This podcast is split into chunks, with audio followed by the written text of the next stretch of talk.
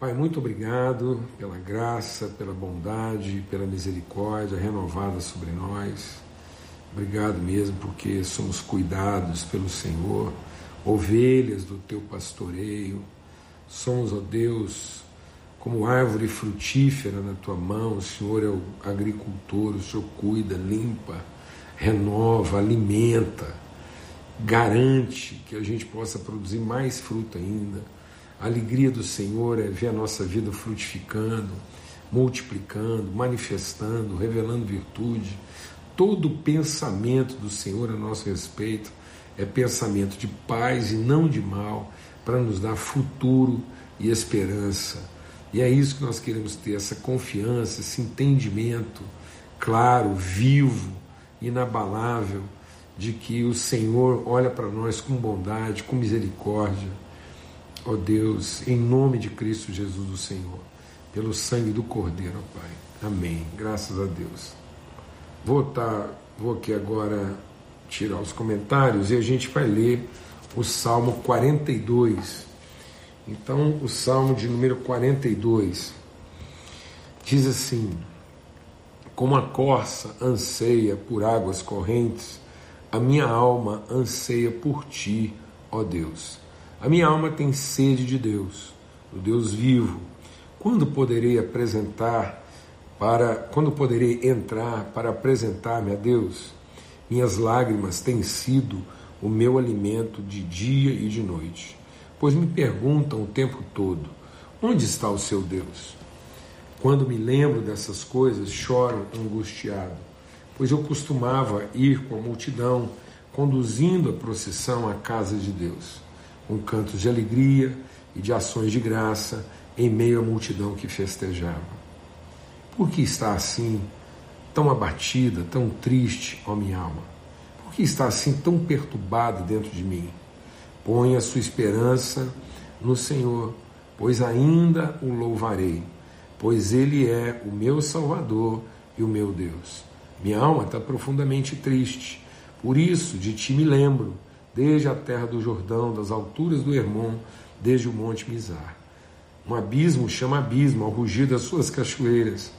Todas as suas ondas e vagalhões se abateram sobre mim. Concede-me ao Senhor o seu fiel amor de dia.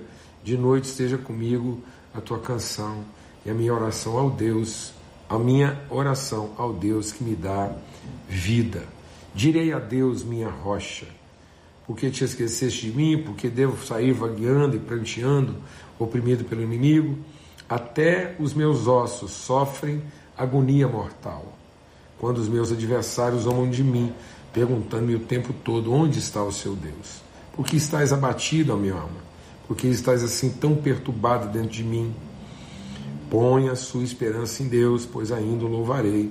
Ele é o meu Salvador e o meu Deus. Eu quero compartilhar com os irmãos sobre essa, esse processo né, de autoministração, de autopregação. Quero compartilhar um pouco sobre isso.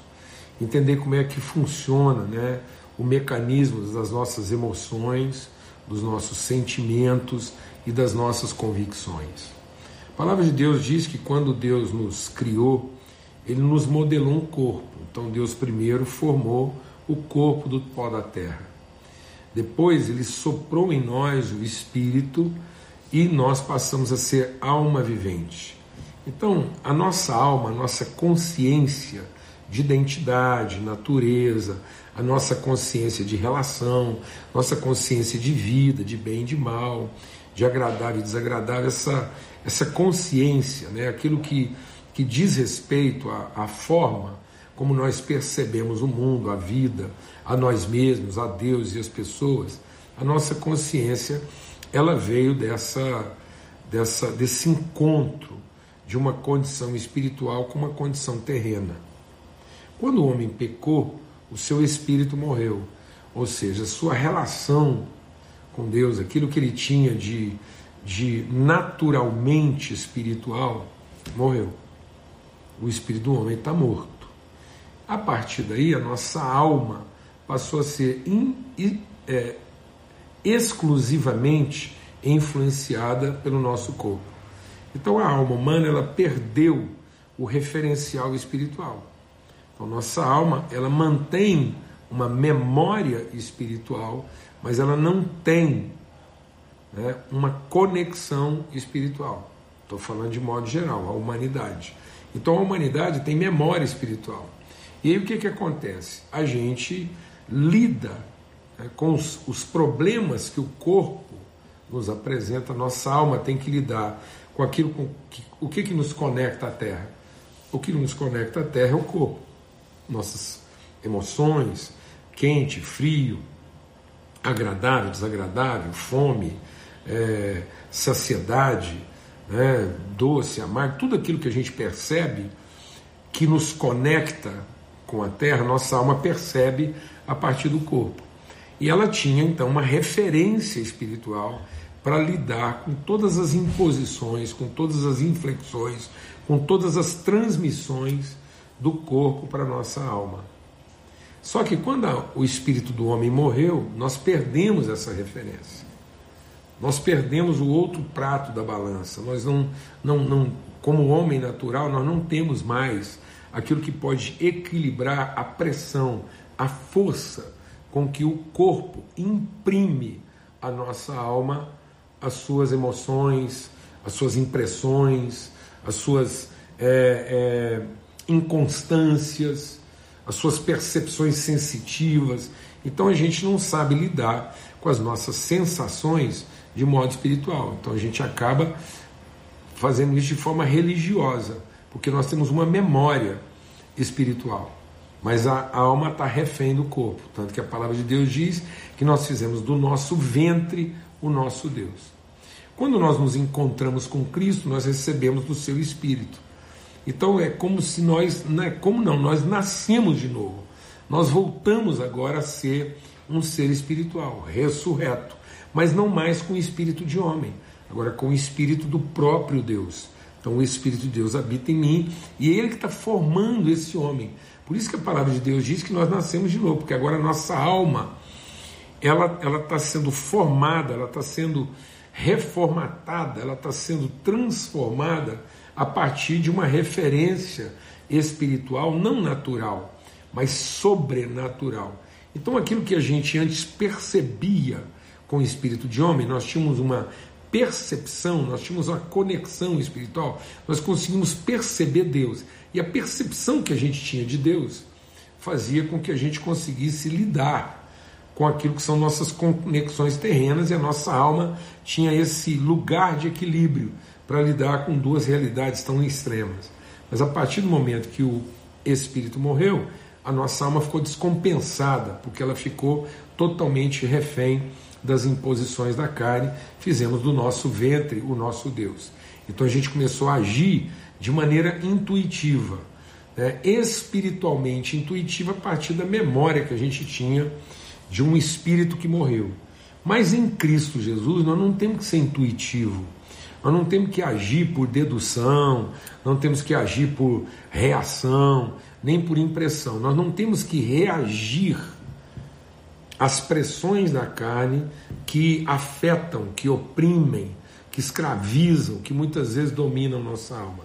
Porque agora nós temos uma condição sobrenatural, porque o Espírito que habita em nós agora é o Espírito do próprio Deus.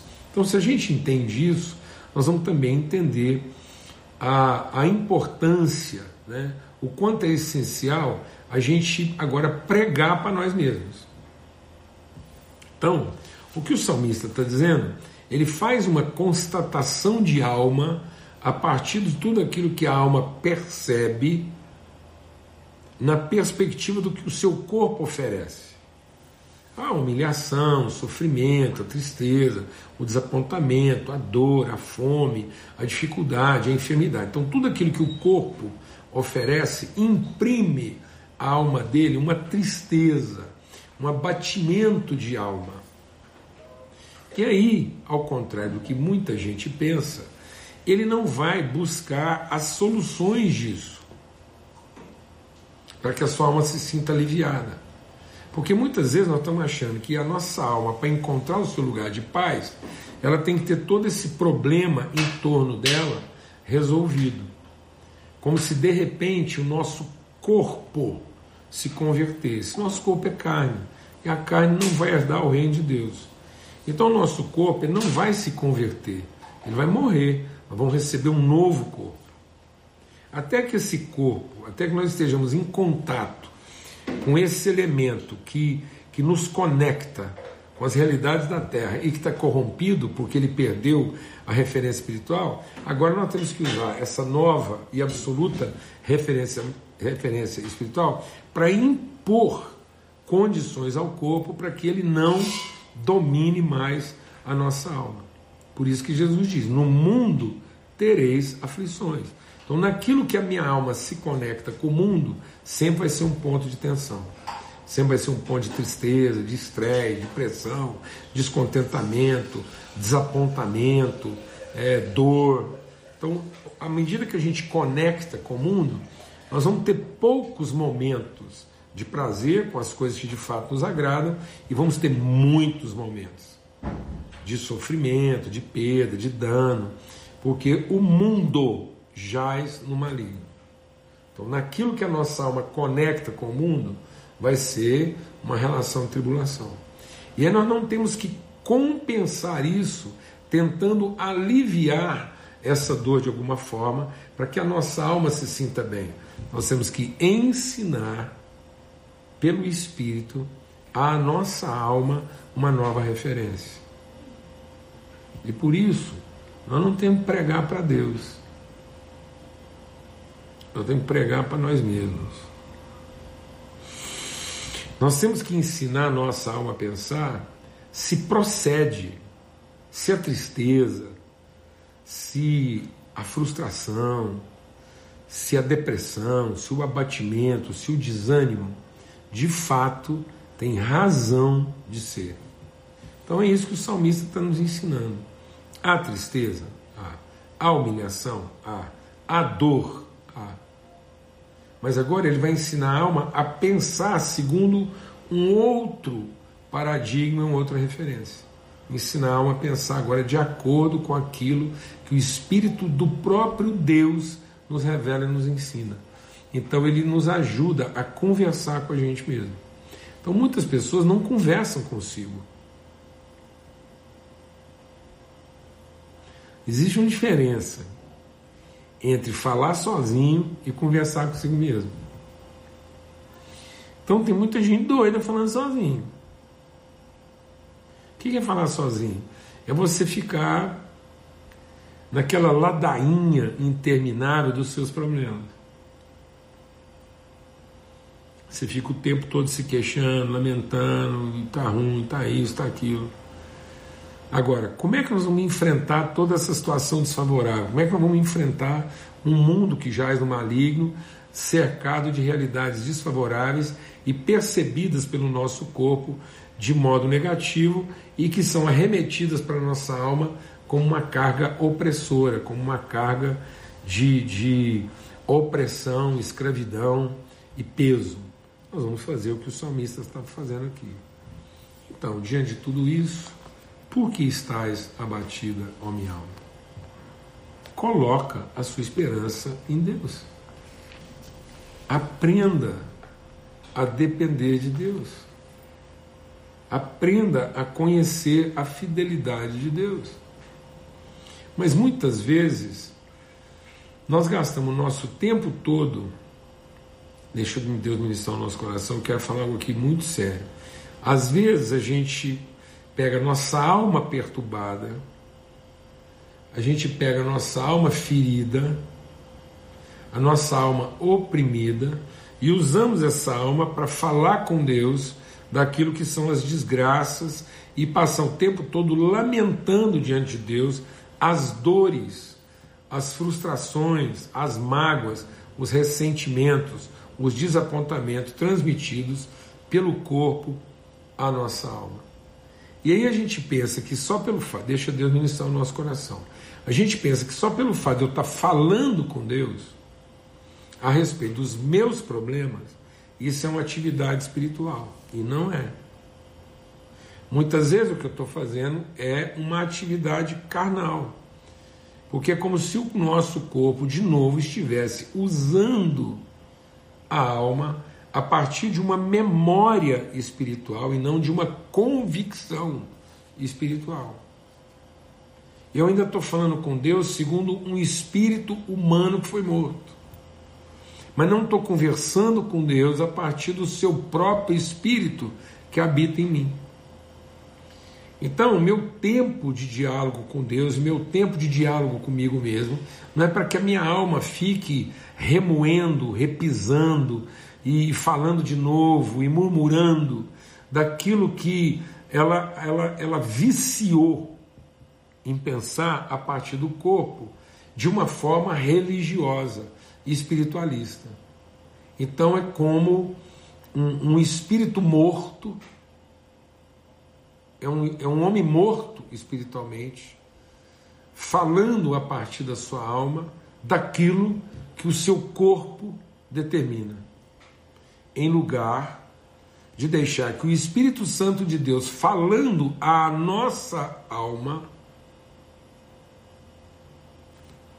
controle, domine e oriente o nosso corpo. Então, o nosso tempo de meditação tem que ser um tempo também de autoministração. O que que você diz para você mesmo quando você está vivendo uma crise?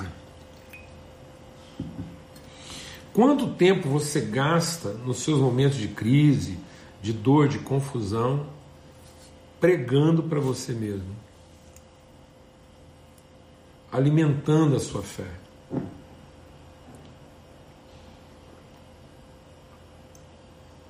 Bem a propósito, eu estou com a caneca aqui cheia de pregação, né? Quero beber palavra. Então, como é que você trata as suas tristezas? Como é que você trata as suas frustrações? Deixando que a sua alma fale ininterruptamente e desbragadamente e descontroladamente daquilo que está te machucando? Ou você prega para você mesmo aquilo que a sua alma precisa ouvir? Sabe, amados, a saúde espiritual não está em deixar que a nossa alma fale tudo que ela quer. A saúde espiritual está em falar para a nossa própria alma aquilo que ela precisa ouvir.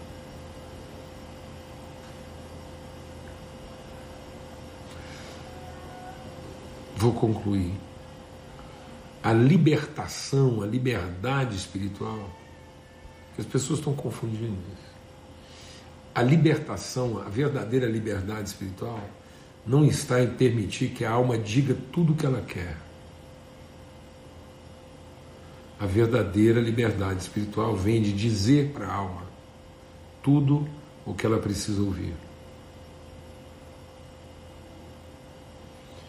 Então é natural que a gente sinta, pense, sofra, mas é sobrenatural que a gente pregue. Então a alma falar, a alma falar de tudo que está machucando é natural.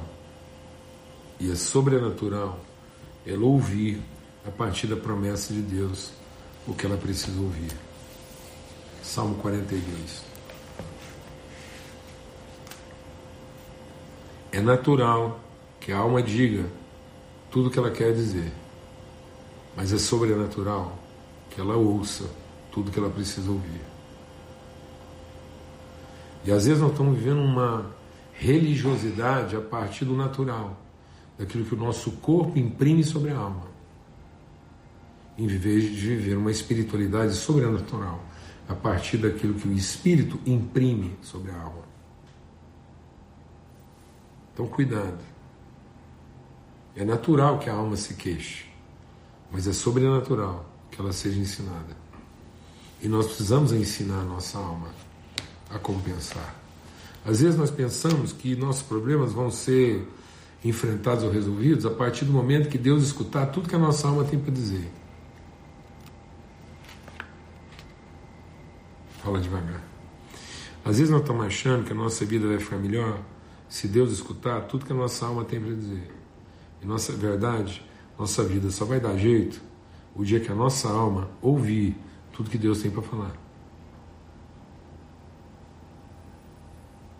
Nós precisamos entender melhor a razão. Qual a razão que orienta a nossa alma? É razoável? É razoável? Amém? É real, é dolorido, é sofrido, mas é razoável. Em nome de Cristo Jesus, o Senhor. Forte abraço. Estamos aqui nesse exercício de fé, o tempo todo pregando para nossa alma, para que ela não se entregue aquilo ao que o nosso corpo diz e requer. Que a nossa alma não seja instrumento de dizer para Deus o que o nosso corpo quer, mas que a nossa alma seja instrumento de dizer para nós mesmos aquilo que Deus quer dizer. Amém? Em nome de Cristo Jesus, Senhor, forte abraço, fica na paz e até amanhã, se Deus quiser. De hoje até sexta-feira, a gente vai estar compartilhando um pouco sobre esses processos de auto-ensinamento, né? E auto-ministração, tá bom? Para que a gente encontre paz e graça no nosso coração. Forte abraço, até amanhã, se Deus quiser.